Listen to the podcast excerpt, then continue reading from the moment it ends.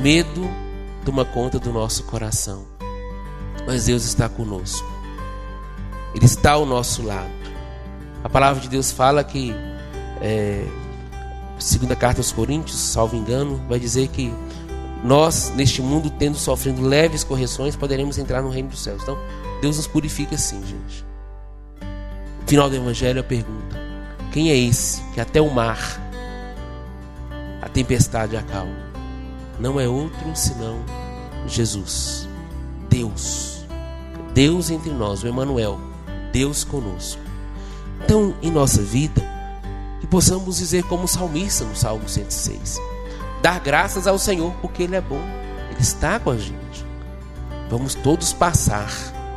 E Deus sabe de tudo, viu gente? Deus sabe de tudo.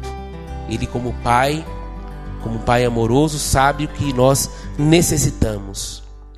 O amor de Cristo nos pressiona, é, nos impulsiona mesmo, né? Esse seria o sentido. E aí vai dizer: portanto, se alguém está em Cristo, é uma nova criatura. O mundo velho desapareceu e tudo agora é novo. Peçamos ao Senhor Jesus que venha de encontro ao nosso coração, acalme nossas tempestades, para que deixemos as vestes do homem velho para trás e vivamos uma vida nova com Cristo.